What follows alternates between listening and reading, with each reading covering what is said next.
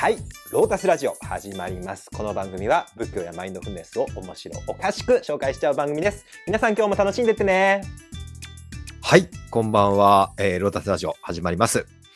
えー本日はスペシャルゲストとして、えー現役の自習僧侶の A さんに来ていただきました。A さん、今日はご出演ありがとうございます。よろしくお願いいたします。よろしくお願いいたします。えーっと、前、ロータスラジオで、あのー一辺承認を、えーご紹介ですね、あの取り上げさせていただいたときに、えー A さんにはコメントをいただいたんですよね。まあ、そうですね。以前、たまたま YouTube で、はい、あの、秋田さんの見せていただいて、すごく、あの、なんていうか、素晴らしい内容だったので、はい、ついついコメント入れたくなって 入れてしまいました。本当にあの現現役のまさかあの自習のあのいや一辺承認の教団ですよねのあのお坊様からコメントいただけるなんて僕も思ってもみなかったのであのすごくありがた嬉しかったっていうのがあの正直な感想でああ、いえいえいえ。同時になんていうかあの時に あの聖映画国宝ですごくあの著作権がっていう話を知らなかったので大変申し訳ないというか本当に。あのね、それは、あの、秋田さんだけじゃなくて、いろんな人が結構、まあ、実は、自習僧侶自身もちょっと困っているというか、はい、やっぱり布教の場でなかなか、うこうね、ん。使うにあたっても許可が必要な場合も結構あって、うん、はいネットに落ちてますよね。聖映自身は。そうなんですよ。うんうんうんでも本座側はそれをあまり快く思ってない。ああ当然だと思うんですけどね、それは。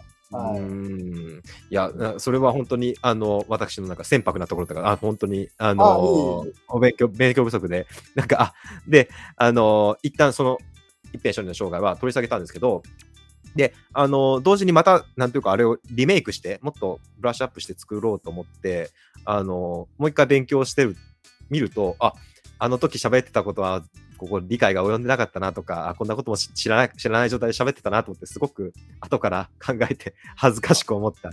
あのうん記憶があって、本当にあの A さんにご指摘いただいたの、本当にいい機会だったなと思って、あのありがたく思っております一生懸命ね、していただいて、むしろありがたいぐらいです、こちらとしては。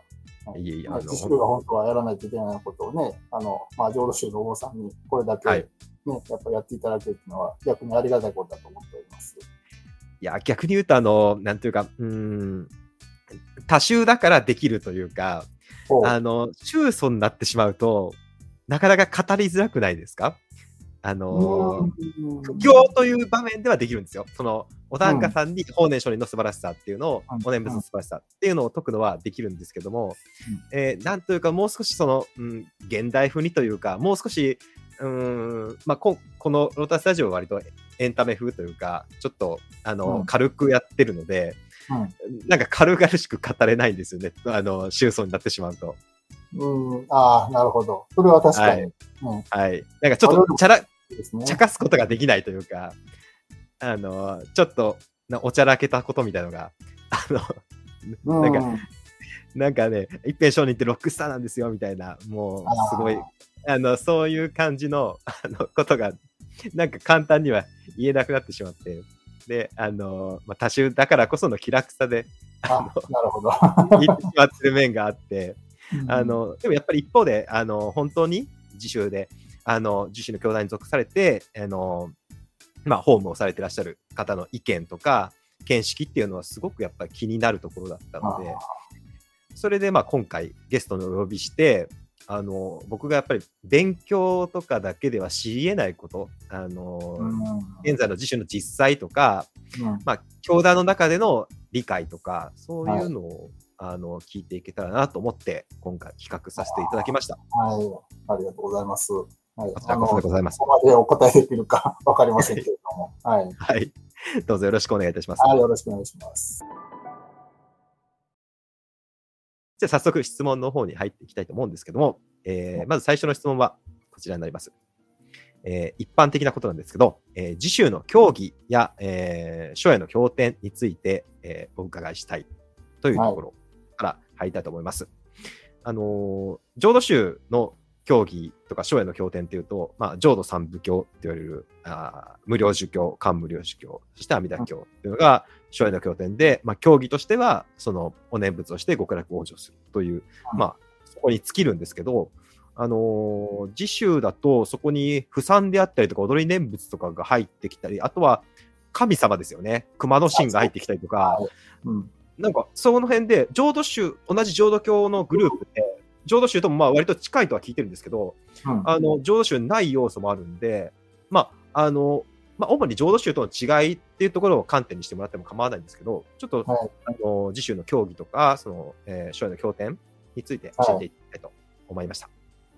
そうですね。まあ、競技は今おっしゃっていただいた通り、あの、うんまあ、神仏集合のね、まあ、カラーが非常に強いというところはありまして、今でも強いんですか、やっぱり。そうですね。あのうん、熊野ね、あの、おっしゃっていただきましたけど、まあ、一辺上人がね、その熊野で悟りを開かれたっていう、まはい。あそういうね、ゆえんがありまして、ね、そこでやっぱり、あの、熊野との関係が、ねまあ、非常に強いということで、まあ、一辺上人もどちらかというと、その、まあ、ね、浄土教の僧侶っていう一面もありながら、まあはい。実はその熊野の神様の使いのようなね、まあそういう一面もあったんじゃないか。うんうんうんまあね、ですそういう意味では、まあ、あの、仏教的でもあり、まあ、神道の色彩もね、非常に強いということで、まあ、やはり本日衰弱説っていうのもね、日はい本独特の教えがあると思うんですけども、まあ、非常にそれを地でいくような、まあ、宗派としては、まあ、自宗は非常に特徴があるんじゃないかなというのは思います。はい。まあ、熊野に限らずですね、あの、厳島神社行ったりとか、他にも、はい。えーそうなんです。はい。吉備宮か、吉備宮神社、まあ、神主となんか揉めてましたね。なんか。奥さんはい奥さんを出家させて、あの、怒られて、でも回収させたみたいなエピソードが。あったと思いますけどね。はい、ねえ、あのーだから本当に神社一般とすごく関わり深いですよね。いろんな、あの、と大きな神社、あ、宇佐八幡も行ったか、なんか、八幡八幡宮はやはりあの、一辺上人がね、もともとその、河野家という、まあ、ね、あ瀬戸内家の、えーはいはい大三島のね、はいはいはい。まあそういう家のお出だということで、まあ大三島にはね、えー大山積神社っていうね、その。まあそういう神社がやはりその河野家の守り神として信仰されてますので、うんまあそういった意味でやっぱりね、その神社に対する信仰心っていうのは、まあね、非常に個人的にもね、一辺上人個々人としても非常に強かったっていうう一面もあったんですね。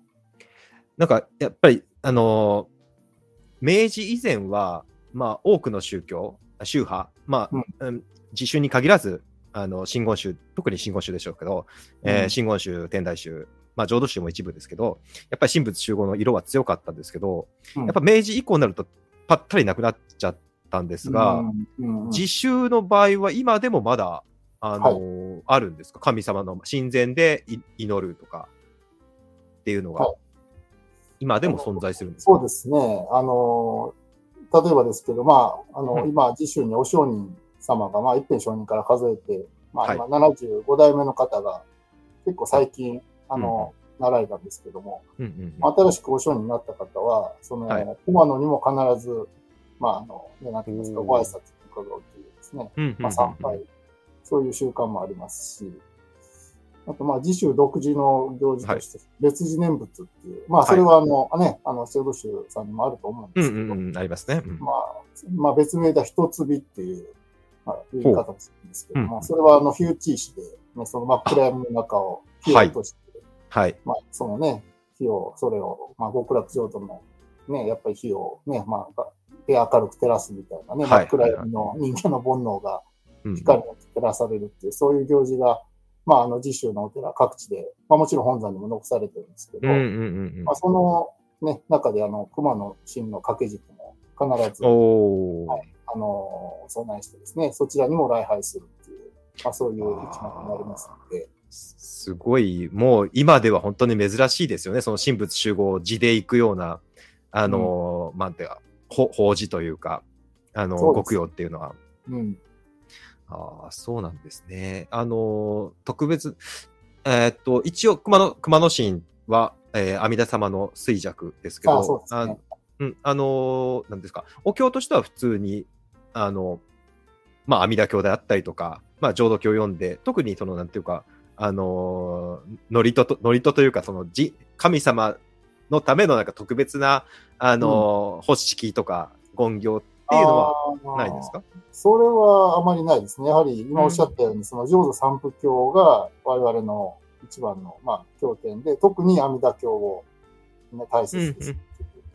まあ、それは一辺上人がそのように書き残しておられたということ、そして旅の途中も、その、お父様のね、その形見として、うん。阿弥陀経を常にね、旅の最後まで、うんうん。ね、肌身離さず持っていかれたっていうようなエピソードがあったりして、そうか、そうか。はいあまあ、のもちろん経典のね、中身に対しても、ね、浄土宗の経典にね、一番、まあね、合うというか、そういう部分もあると思うんですけども、はい。まあ、あとはね、あの、六時来さんっていう、はい、全道大師のね。うんああ、そうです、そうです。はい。それを、まあ、あの、ね、6時なんでね、その6つの時、それぞれはいはい。お読みするという、はい、そういう、まあ、の証明っていうかね、まあ、お経もあります。うーん。だあの、まあ、六時来さん、あの、一日を6つの時に分けて、あのえーと尋常、尋常と、はいあ、ダメだ。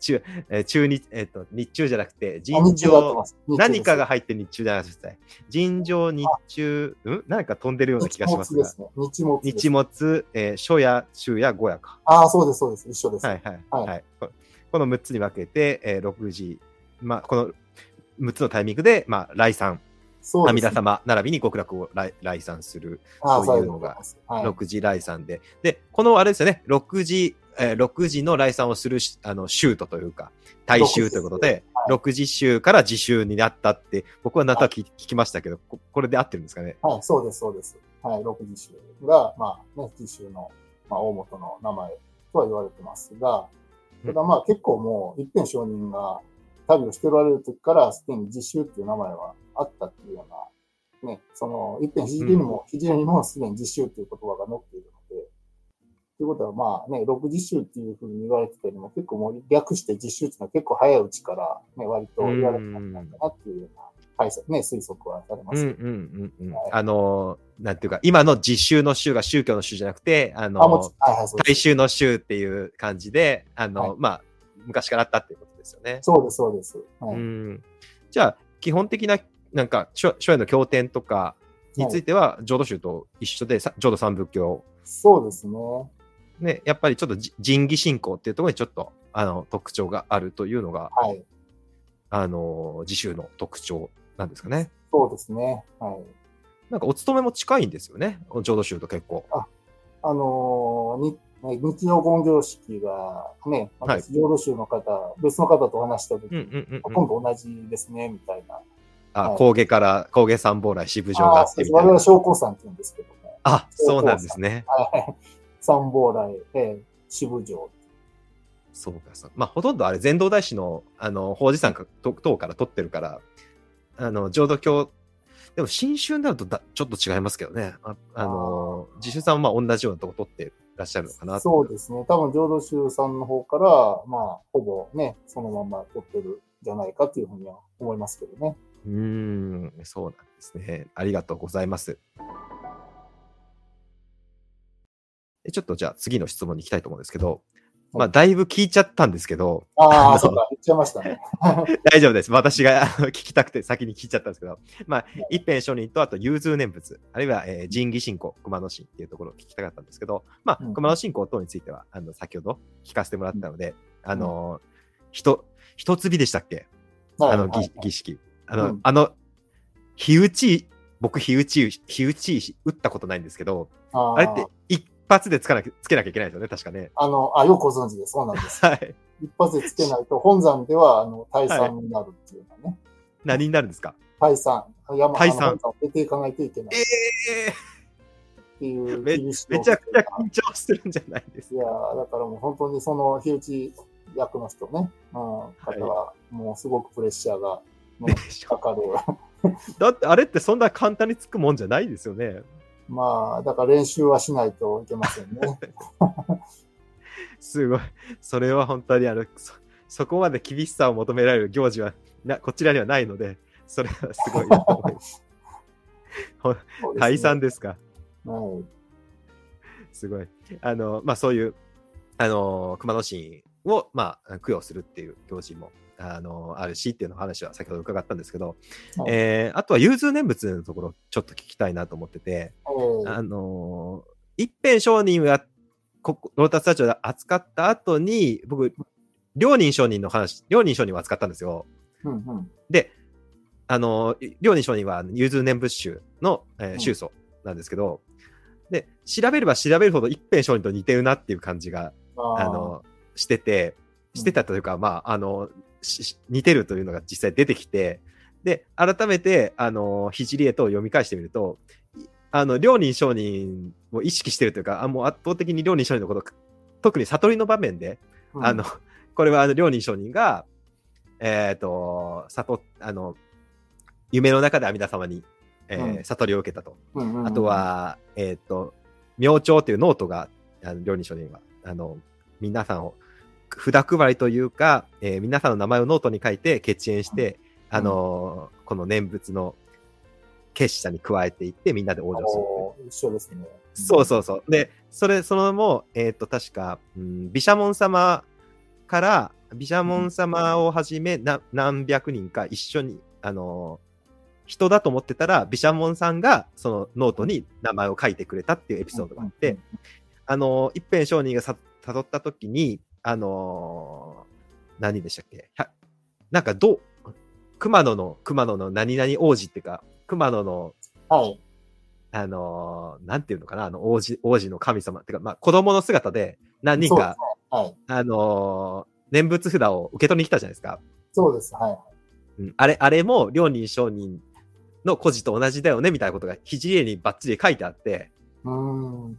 あ、だからすごい、あのー融通念仏を進むるそうなって言われてたりしますし、そうですね。うん、だから、あ、すごい近しい関係なんだなと思いながら、うん。あのー読んだ記憶があって、あの、融通念仏宗って今でも宗派ありますけど、うんあのーなんか、融通念仏、我々あんま融通念仏とは言わん、浄土宗ではもう確実にもう融通念仏って何っていうレベルなんですよ。それぐらい遠い存在。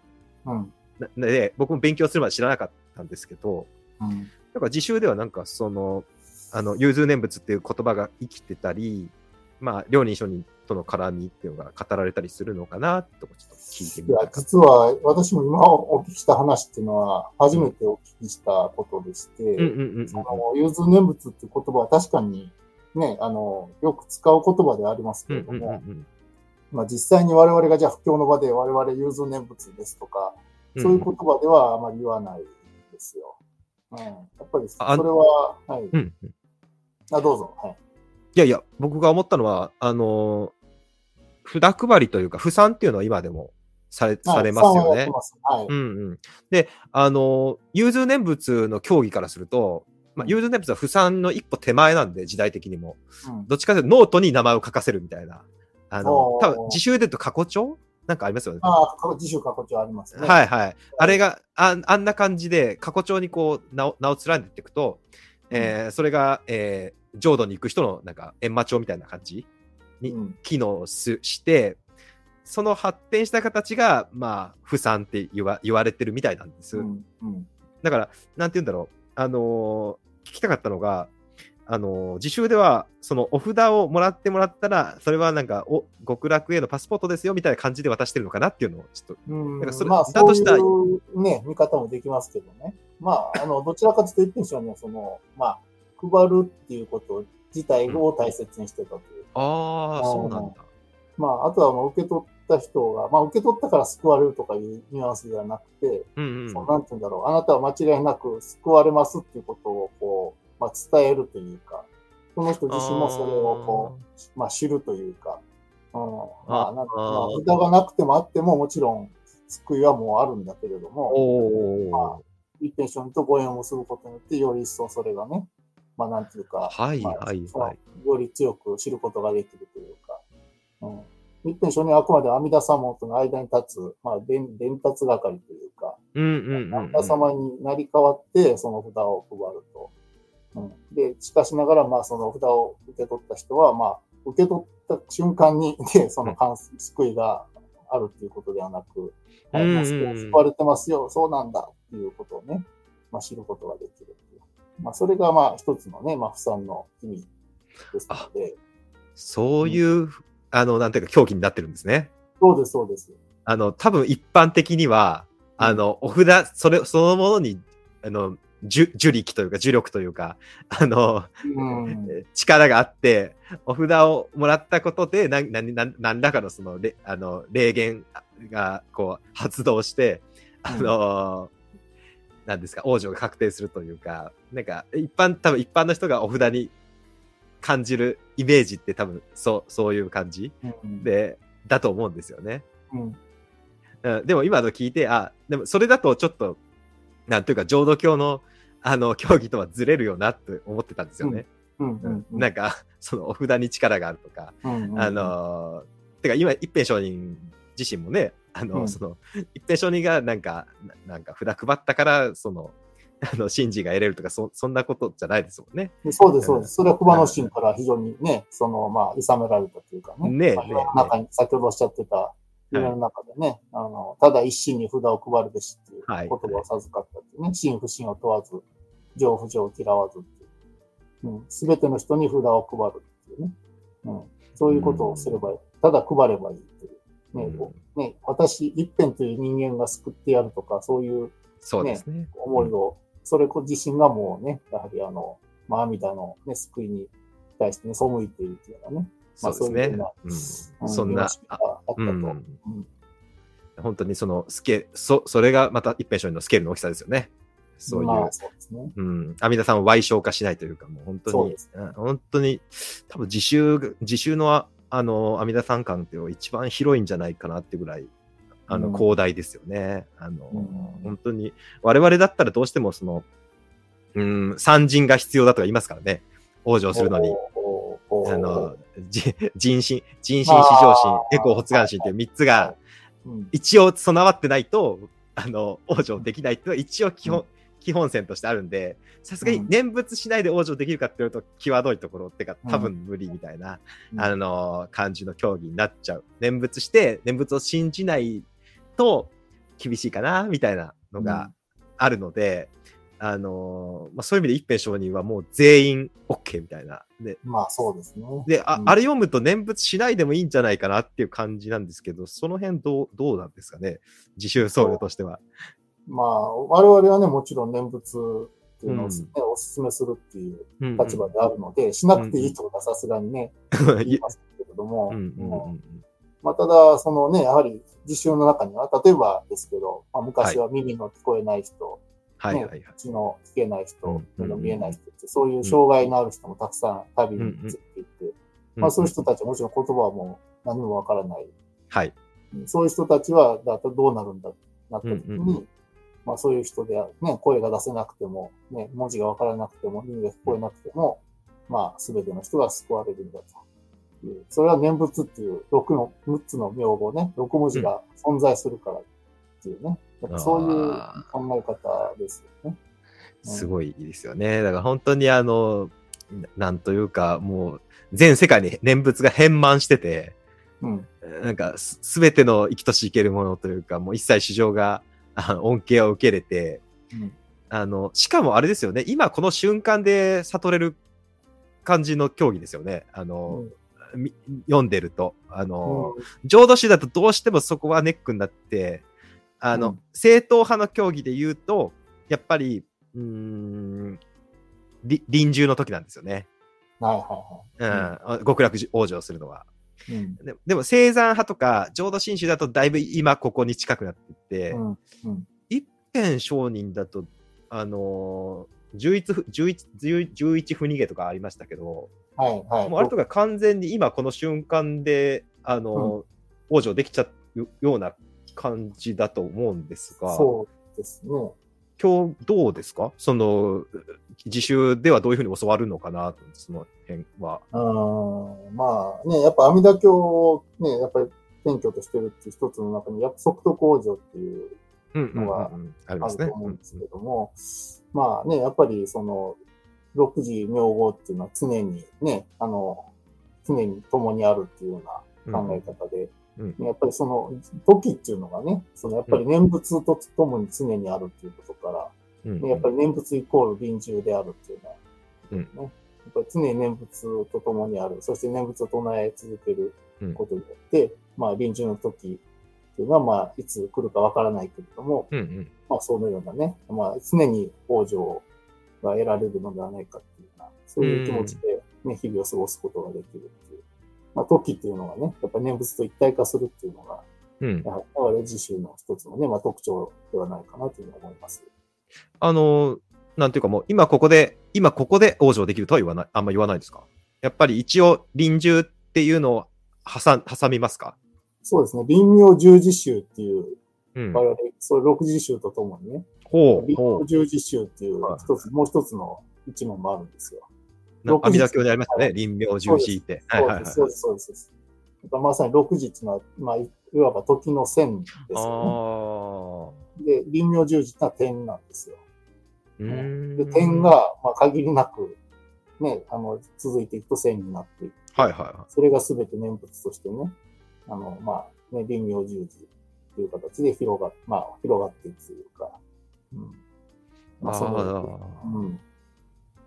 じゃあ結構死死を、死を念頭に置いとるというか、ああそうの、うん、死を覚悟してっていうところ、ところでの競技なんですね。やはりそこは遊行っていうのがあると思うんですよね。うんうんうん常に捨て、ひじりっていう言われてたところもあるんですけども、まあ寺を構えず、住居を構えず、ね、常に歩き続け、ね、はい。ね、いつ、どこで果てても良いっていう。うんうんまあ、それにはやはりそういう、なるべく所有というものは持たずに、ね、あの、旅でね、あの、布教を続けずっていうのが、まあ、そういうね、一つの表れかなというのは思いますけれども。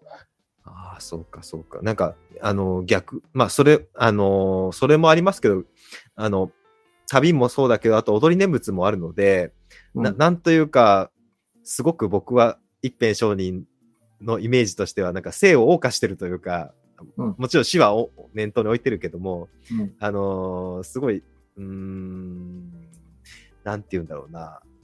うんこの、この、今この瞬間に往生できるこの喜びよっていう感じ、このよ、なんか、うんどっちかって暗いっていうよりも、喜びとか、そういう明るいイメージがあったもんで、で、うん。あのーあの、呪術不逃げとかも読んでたもんで、読んでたもんですから、だからもう本当に今この瞬間往生できてもそれを喜んで、その、それで感謝の踊り、予予約が、予約の念仏、踊りの念仏がこう発動するんだろうなと。だから、あんまり臨終ってことじゃないんだろうなと思ってたけど、あのーなんか今伺って、あ、そ、あのー実際の、あのー自主、自主教団として、自主僧侶として説かれるときは、やっぱり浄土宗と同じく、うんあのーまあ、いつ訪れるかわからないその臨終うんっていうのをこう、常に念頭に置いてお念仏しなさいっていうことなんだなっていうのが。そうですね。はい。うんそれは、はい。あの、我々も布教の時はそのようにおう伝えしてます。ーんあそうなんですね。そうなんです。うんありがとうございます。やっぱこの辺は、あの、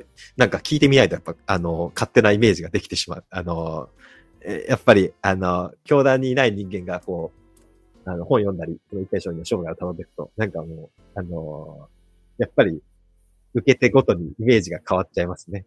うん、うん。じゃあちょっと次の質問いきたいと思います。次はこれですね。えー、踊り念仏や不散は、えー現代でも行われ行われているんですか？というのが質問でございます。はい。はい。あの、不散のとこはさっき喋っちゃいましたけど、あのー僕も、僕も実はこの間、一辺書に終焉の地の新興寺にお参りさせていただいて、はい。あのまず、あの、事務所で聞かせてもらったのは、あの、念仏札をもらえるんですかっていうとこまず 聞いてしまいました。はいもうすごい俗物だなというか、え でも俗物だけど多分みんな、あの、一辺書に群がってみんなお札もらいに行きますよね。うん。いや、そういうイメージはあると思うんですよ。で、あれって多分、あの、一般人からするとやっぱり、なんていうか、ね競技としては念仏札ってただ、ただのふ札なんだけど、あの、うん。やっぱりなんか、あの、ファンがサイン欲しがるというか、いや、特に関西だとね、その、ただだと、何でももらえるみたいあ、な。ただなんですか？あの、なんか、あの、肝心、肝心で使ったというか、ちょっとお金集めにも、あの、負産をするのに使っ、まあ、うん。一辺商人じゃないですよね。あの、うん。こう後の方の自習のお坊さんは、あの、使われたって話も聞いたもんで、あの、今はただですか？いや、まあ。ただちょっとまたね、ちょっとこう、語弊がありますけど、はいはい実際にはい今、その、負産できるっていう僧侶が、先ほど申し上げた、そのはい、医療承認ただ一人ってはいいうのが原則。それ、本当にあれですよね。意外、意外意外でした。なんか、あのー一辺賞に25万人に配ってたんで、もうバンバカバンバカ配ってるんだろうなと思ったら、あのー結構厳しいんですよね。その、不参権というか。はいうんまあ、一分承認の後の、まあ、二代目の新居承認という方。が、まあ、継がれて、まあ、その後はね、例えばその、まあ、京都の方にだけ特別に、はいはいはいはい。で、まあ、京都市内だけ配ってよいとか。ああ、ジョ、ジョーアさんでしたっけ？あ、そうです、そうです、そうです。はいはいはいはい。そういう、まあ、まあ、例外っていうか、そういう形はあったんですけども、うんうんうん。まあ、ちょっとそれが逆にね、いろいろ問題が、やはりね、起きたっていうこともあって、うんうん。まあ、もう本当に医療承認お一人で、まあ、今その医療承認が特別に許可を出された場合のみ、まあね、あの、即可という、まあ、医療承認に次ぐ地位の方うん。うん、は、あの、配れる時もあるっていう、ああ、あるんですが、うんまあ、大原則としては、医療承認から直接手図からお受けするってことが、やはり一番のね、その人にとっての功徳でもあるっていううんうんうん。で、はい。で、あの、神奈川の藤沢のあ遊行寺に行って、で、はい特別な法要の時に、まあ、不参があるという感じですかね。そうですね。まあ、毎年、えっ、と、初不参っていうのが、はい正月の、うん何日だったかな、ちょっと、8日だか10日とか、そのあたりだはいと思うんですけど、その時は、あの、確実に、あのいただくことができるんですけども、あの、お当場みたいに、あの、それこそさっきのただの話じゃないけど、おと、お当場申し込むときは、あの、ある程度供養料お支払いしますけど、あの、そういうもんではないんですか？あの、そういうななんていうか、お志を、お、お賽銭で志に入れるみたいな感じでもらえる。それで良いと思います。はい。あ、そうなんですね。はいあそれはぜひとももらいたいな、本当に。あのーあれって、昔、は、んなんですか？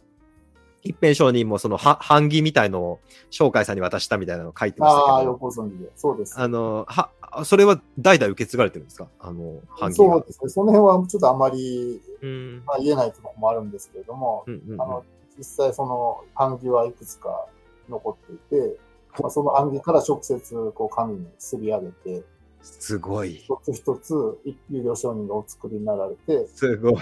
それをまあ、たくさんね、もうお渡しするという形ですね。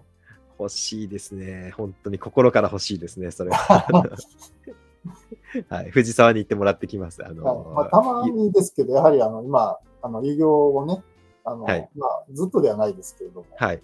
あの、まあ、その、末時で、その何かお祝い事ですよね、新山式とか、うんうんその、まあ、お祝いではないですけども、本葬儀うんなどですね、まあ、そういう大きい行事があった場合に、まあ、医療承認が、まあ、有料される場合もありますので、はいそういう場にもしおられれば、受け取ることもできますので、そうですね。愛知県は正明寺さんが大きいのかな？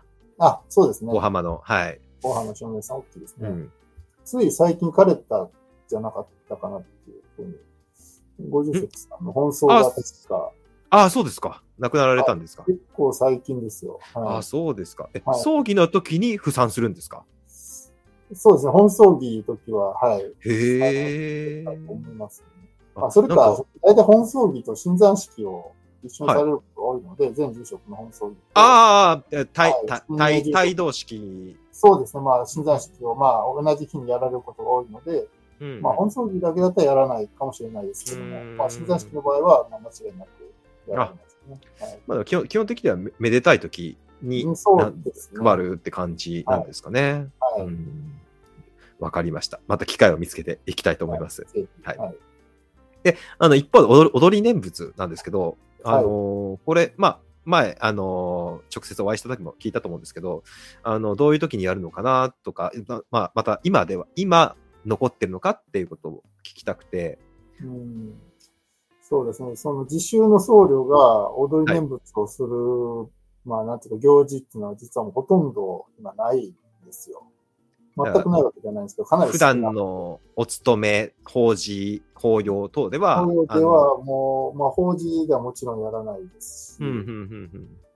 あの、まずですね、その踊り念仏が、その僧侶が6人と、はい。あと同士1人、で要はあ。7人必要なんですね、最低7人。最低7人必要なんうです。うん。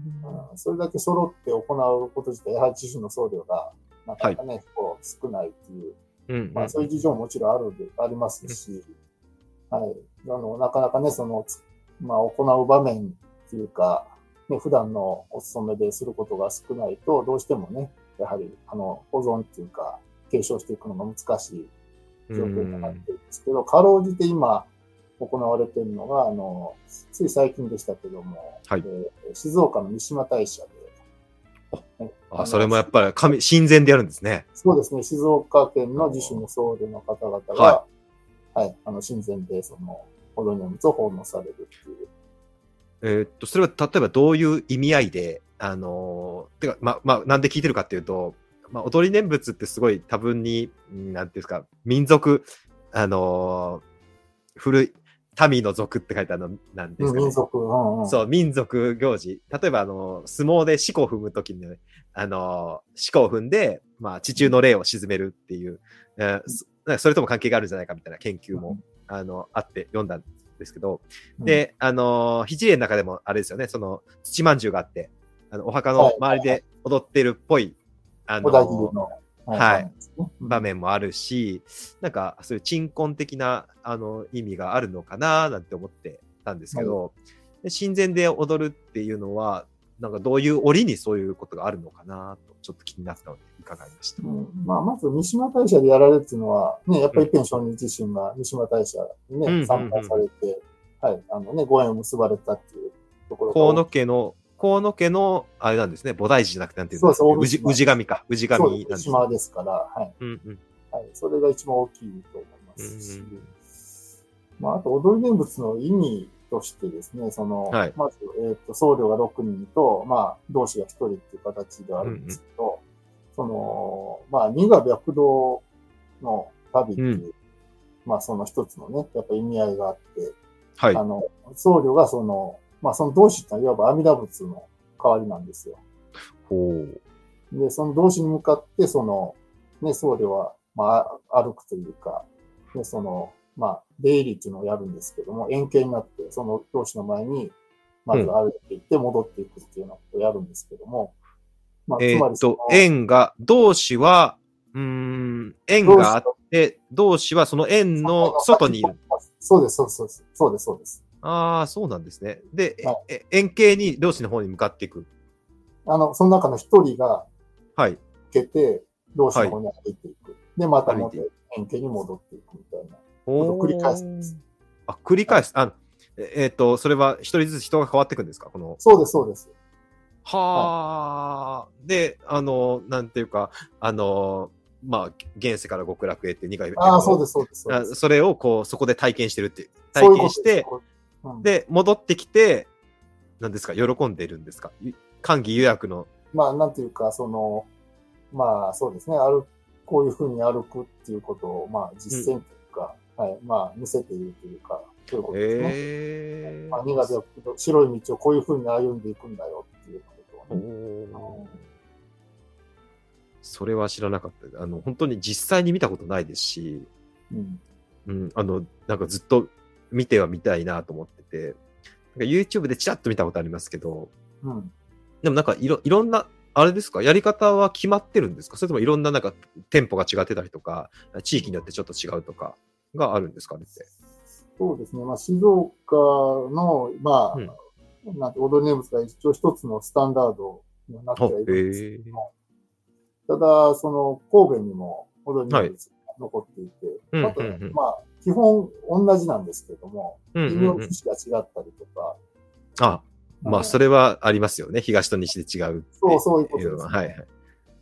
あとはまあ、その静岡の人は本当にお坊さんだけでうん踊り念仏されるんですけども、うんうんうん。神戸はその一般の方も一緒に円形になって踊るっていうことをされてまして、ねいい。いいですね。だいぶ違ううんうん形ですね。ね、なんか、あのーイメージ的には一般の人もた一緒になって踊ってるイメージなんですけど、なんか、肘例で勉強したときに、あ、途中からお坊さんだけになるんだ、へーって思いながら、うん。ちょっと勉強した記憶がありましたけど、あのーなんか、あのーまあ、こもし、なんていうか、現代に踊り念仏をこう、もっと活かしていくなら、なんか、みんなで踊りたいですよね。そうですね。やはり盆踊りのね、元になったっていうふうに踊りねえ念仏は言われてますから、はい。すごいですよね。あの、ちなみに修行の中で、あの、踊り念仏は習うんですか？あ、もちろんです。あの、修行の時にはですね、本当に、なんていうか、まあ、貴重なね、やっぱり勉強の場でもありますし、はい自宗のあらゆるお経はすべて、はい、あの、まあ、一年間の修行の中で習うことにはなってます。あ、えーあの、踊り念仏はぜひ、あの、門外不出なのかもしれないですけど、門外不出じゃなかったらぜひ教えてください。ああ、まあ、あの、可能な限りは、はい。はい。僕も踊れるようになりたいなとあ思いあ思い思います、本当に。はい、じゃあ、ちょっと次の質問に行きたいと思います。はい。で次は次週と芸能について、えーお伺いしたいと思います。えー和歌やレンガ、そして、えー華道、茶道、まあ、他にも狂言とかね、あの自習、自習のお坊さんが芸能に、本当に自習のお坊さんイコール芸能人みたいな、あの、うん。室町時代とかは特にそうでしょうね。あの、たくさん、何々網ってつく人、川水網等々、はい。たくさんいらっしゃいますし、あの、また一辺少年自身、あの、肘で読んでても和歌がたくさん、ね、出てきますし、そうですね。うん。また、レンガっていうところはあるんですよね。その、先ほど、この愛知県の正明寺の話出しましたけど、うん。あの、徳川家康の先祖が、あの、あそこでレンガを読んだ、うんぬん。あというか、うん。そ、そもそも家康の先祖が自習のお坊さんだったという説も、だいぶ有力な説としてあるので、この、ね、自習と芸能についてちょっと、あの、まあ、特に現代、現代でどうい、現代で修行、修行の中でどうやって触れられるのかとか、また法法事、法要とかでもどんな風に、あの、扱われるのかなっていうのをちょっと聞いてみたくて質問させていただきます。そうですね。まあ、レンガは確かに非常にね、まあ今でもその本山でレンガの儀式っていうのが残ってるんですけども、うーん。まあ、これは、あの、私も実は一度しか出たことがないので、はいはいはい。詳しくは言えないんうんですけどうんうん。はい、それがまさにそのね、今一番実習がレンガの、まあ、残している名残といいますかね。うんうん。まあ普段ね、やはり先ほどのノリネムと同じですけど、普段の法要とか照明ではレンガってのは一切やらないので、うーん。だからその、唯一一つ名残として考えられるのは、その和山が、はい。ねたくさん実習が残っておー。あの、なんですかね、えー、新州さんだと、あの、親鸞さんとか、エネ商人の和さん、まあ、あのそう昇進下等とたくさん読まれますけど、ああいう感じでよ読むんですか？そうですね。あの、実習はその、和さんがすごくたくさんあるんですけど、まあ、一辺商人自身が、まあ、作られたというか、まあ、選ばれたっていうね、うんうんうん。まあ、まあ別川和さんっていう和さんがあるんですけども、うんうんうん。まあ、これは一辺商人の旅の終わりというか、自身がね、その式を悟った時に、まあ、姫路の松原八幡宮っていう、あの、灘の喧嘩祭りね、みこしとみこしをぶつけ合う。有名な祭りがあるんですけど、あそこでお呼びになられたっていう、まあ、う。へまあ、え。我々の中ではすでに、まあ、日曜言行式の中にも入ってて、あえそうなんですね。ーずっと漢字でね、お経を読んでいく中で、そこだけ唯一、こう、ね、あの、別の和さんっていうのが入ってくるんですけれども、節もあ、節もついてるんですか？節もついてますね。あ、じゃあすごいあれですね。親しみやすいというか。そうですね。うーん。五あ七五七五なんですよ、ずっと。七五七五。はいえ例えば、五七れば水の青は、はい命を思えば月の影、いでいる金ぞとどまらぬとかね。ーなんか結構グルーヴ感があるんですね。どんどん、なんかそうです、そうです。完結しない感じなんですね。どんどん。あ、レンガっていうより今用みたいな感じですかね。ああ、そうですね。あそう、あ今はい、まさに、あ、今よ、あー本当にそうですね。うんああ、それはなんか、確かに名残を感じますね。あの、やはり、おそらくですけど、これは私勝手に思ってるんですうんけども。やっぱりその旅をね、やっぱり一辺にしてて、まあ、たくさんね、やっぱ自習って言われる、ね、あの仲間というか、ね、あの、そういう信者の人たちがたくさんついてきて、はい。まあ、旅っていうのはね、なんか当時は、まあ、非常に過酷な時もあったとは思うんですけども、はい。まあ、どちらかというと割と平和っていうか、うんうんうんまあ、牧歌的ですごく、まあ、いい意味でも、まあ、平和で、ね、まあ、退屈な時とかもあったと思うんですよね。うんうんうんまあ、そんな時にちょっと、じゃあ、レンガとか歌でもしようか、みたいなね。うん。うんうんうんまあ、そういう仲間内でやっていくうちに、まあ、あ、この言葉いいねとか、この言葉はすごくね、面白いとか、そんなのは多分一辺承人が書き残してで、まあ、それをそういうふうに和さんとしてまとめていったんじゃないかなっていうような、うん私そういうふうに思ってるんですよ。いや、でも本当に一辺商人の和歌ってすごい心に響くやつ多いですもんね。そうですね。かなり一辺承人は、まあまあ武家の出ですからね、かなりまあ学問もね、まあ子供のうちからね、おお坊さんとね、修行をしていたわけですから、うんうん。も深かったでしょうし。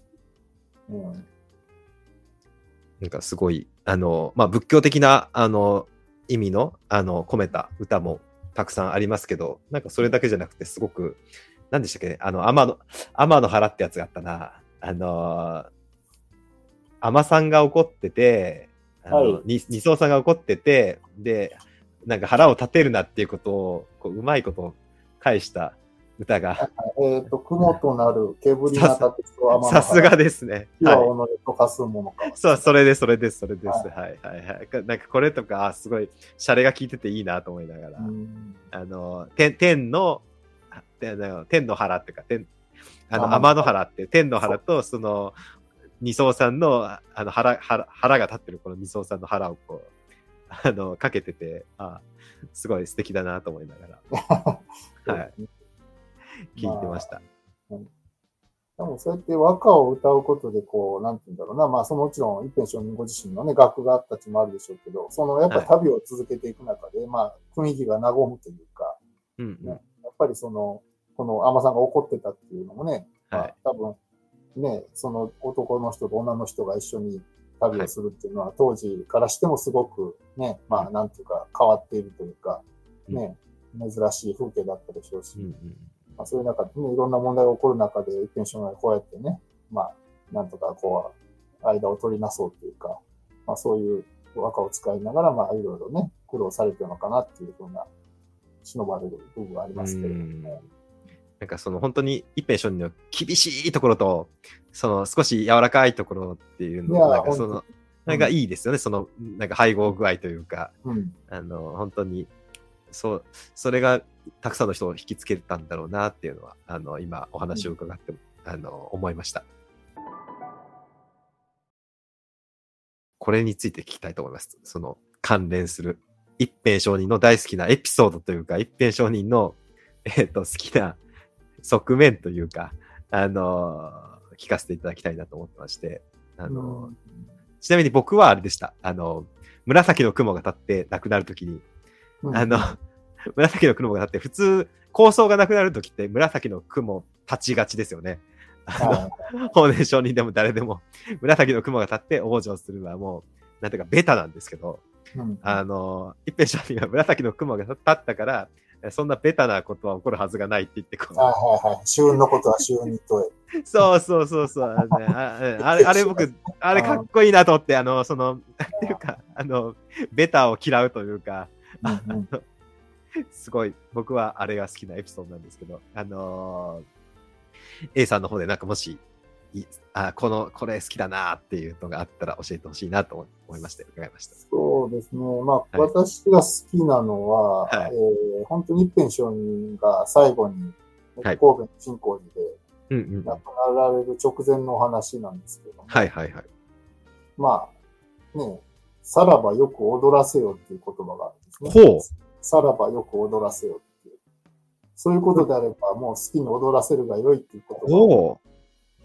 それが起こった時っていうのは、その、本当にもう新光寺に着いた時にはね、もう一辺承人はもうすすでに死のとこにうんうんあって、うん。もう自分自身ももうそろそろ臨終だなっていうことははいはいはいはい。分かっていたわけなんですね。うんうん。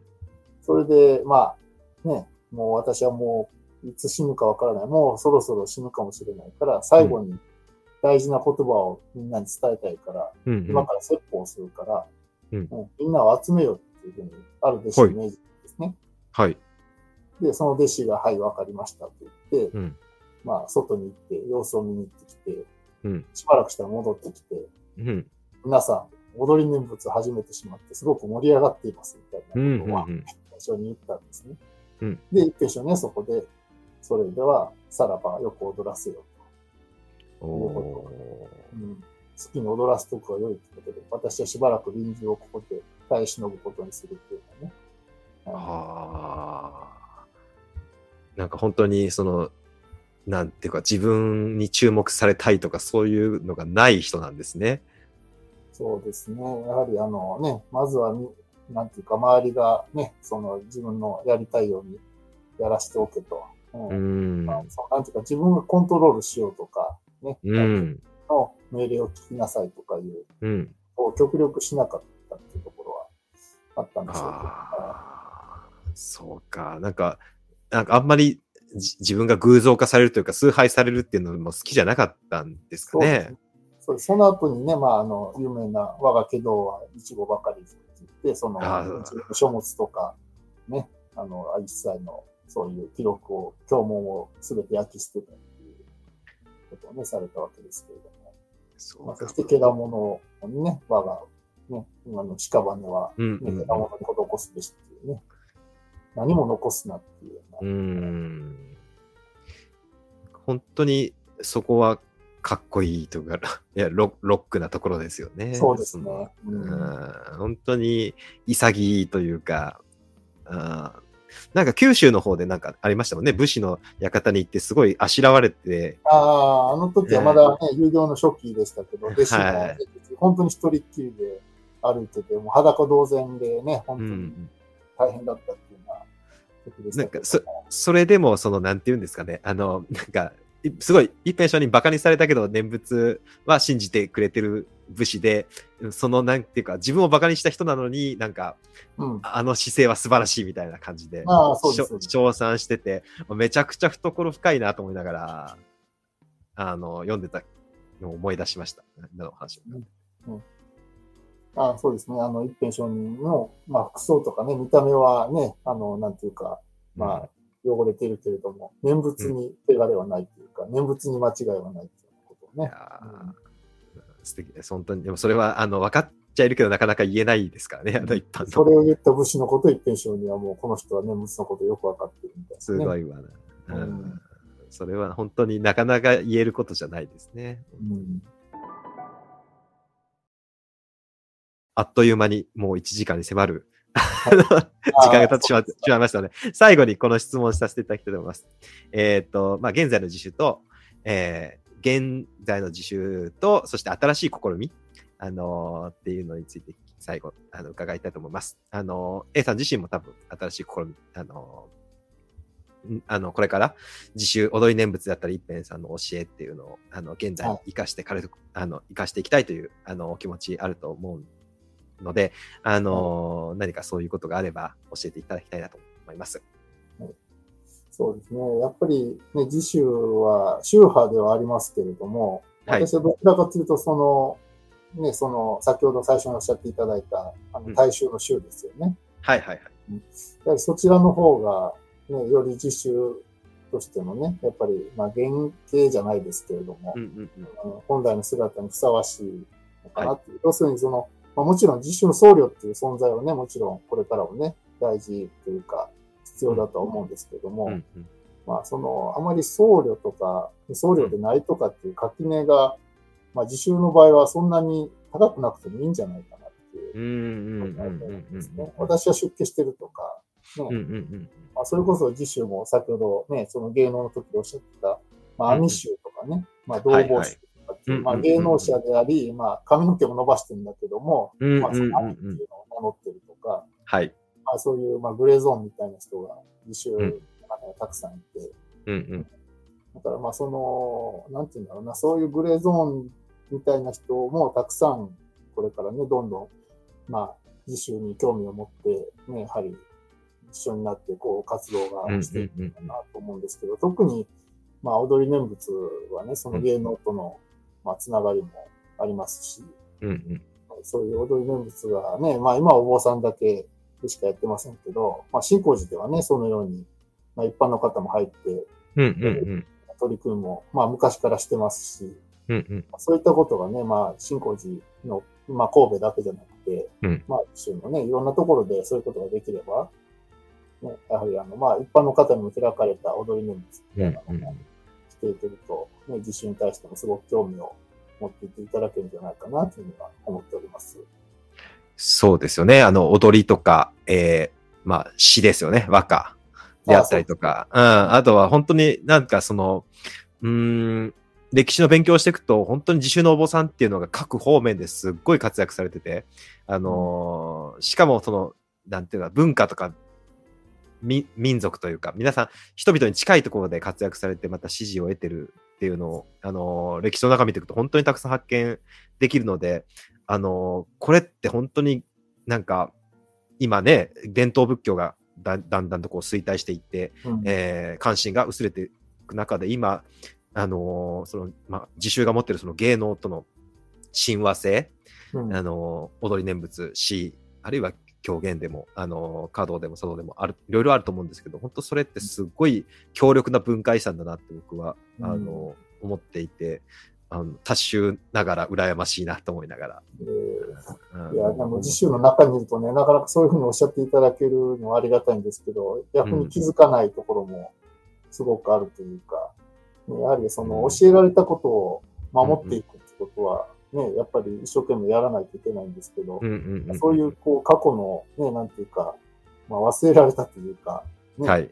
もうすでに、ね、知られていないようなことに対して目を向ける余裕がなかなかね、ないなとは思うんですけども、うんうんね本当にそういうふうに、他の宗派とか、それこそもう芸能のね、お坊さんにない方からも同じようなことをおっしゃっていただけるので、うーん。我々自身もすごくこれが励みになるというか、うん、あ、そうか、自分たちにこんな可能性が実はあるんだなってことを気づかせていただけるっていう。いや、本当に、がこう。いうね、やっぱり多種の方とか、ね、他の世界の方と対話する、うん非常にまあ、我々自身がエネルギーをいただけるというか、うんうんうん、それがすごくありがたいことだなと思っております。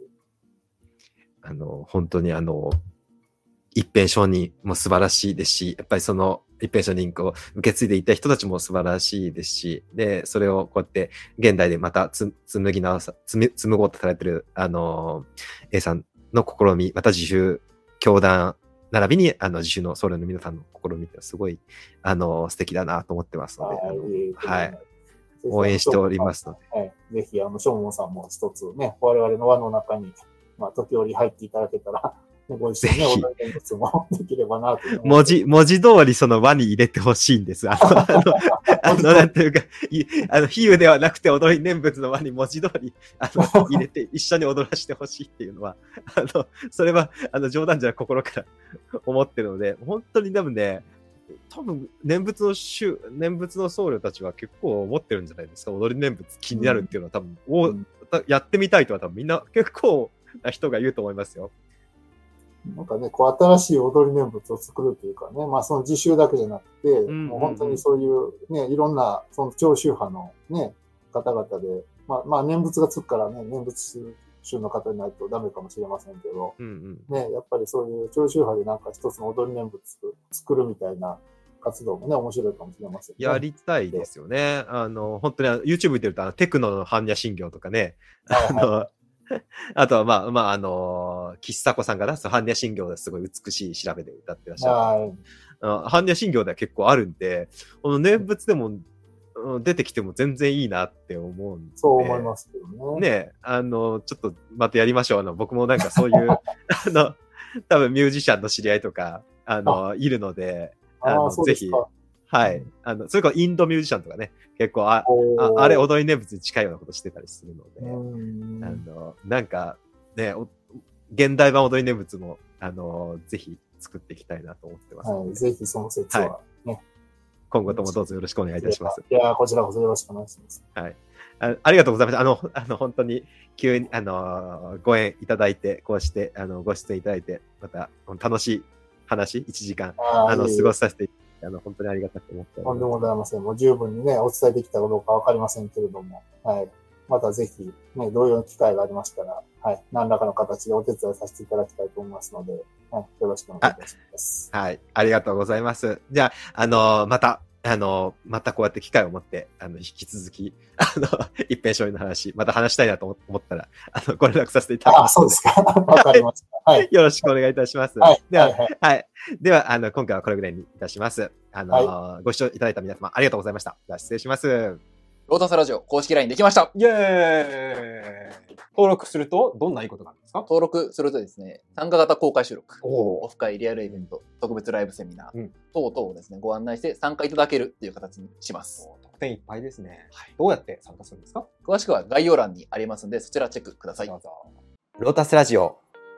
今回もご視聴ありがとうございます。この番組では、仏教やマインドフルネスについて、宗派や教義を離れた立場で、自由に楽しくお話ししています。内容には諸説あり、厳密な交渉を経たものではありません。ご了承の上お聞きください。それでは次回もお楽しみに。